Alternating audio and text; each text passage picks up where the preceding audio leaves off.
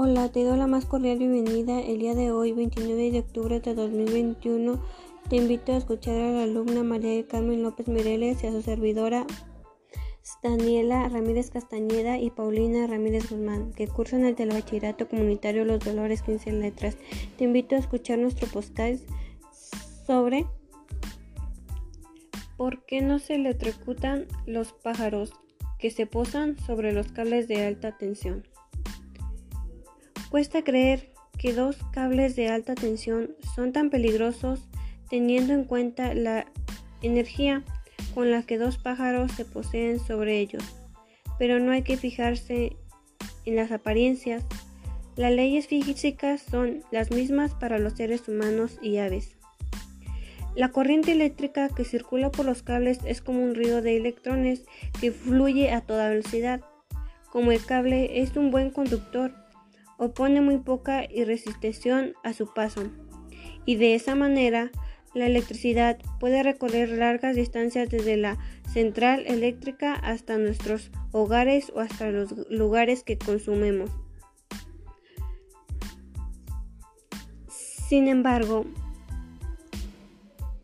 si alguien toca un cable de alta tensión y crea un camino a otro cable o hasta el suelo, la descarga será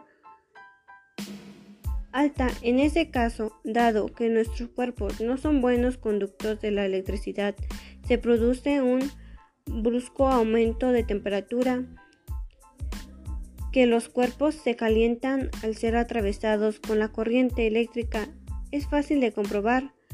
Basta con encender una bombilla de incandescencia, es decir, de las que llevan un fragmento, a la acción al interrumpir de la luz.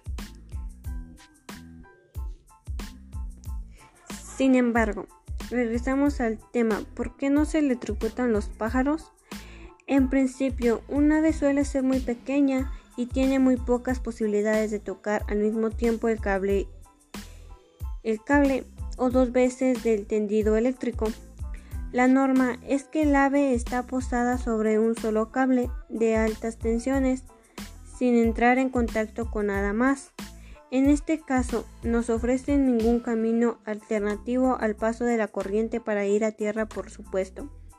La electricidad podrá entrar por una pata a través del cuerpo y salir por la otra, pero eso no sucede porque la corriente tiende a escoger siempre el camino más fácil y entre seguir de pasta a pata por el cable que no se te prácticamente resistible y atraviesa el cuerpo del ave que sí la ofrece y muchos eligen los primeros. Así que los pájaros ni se enteran. En cambio, cuando un ave lo toca con sus alas al mismo tiempo dos cables del sentido eléctrico, un cable y la torre que sujeta, esto lo suele suceder a las rastapses de gran envergadura de las alas.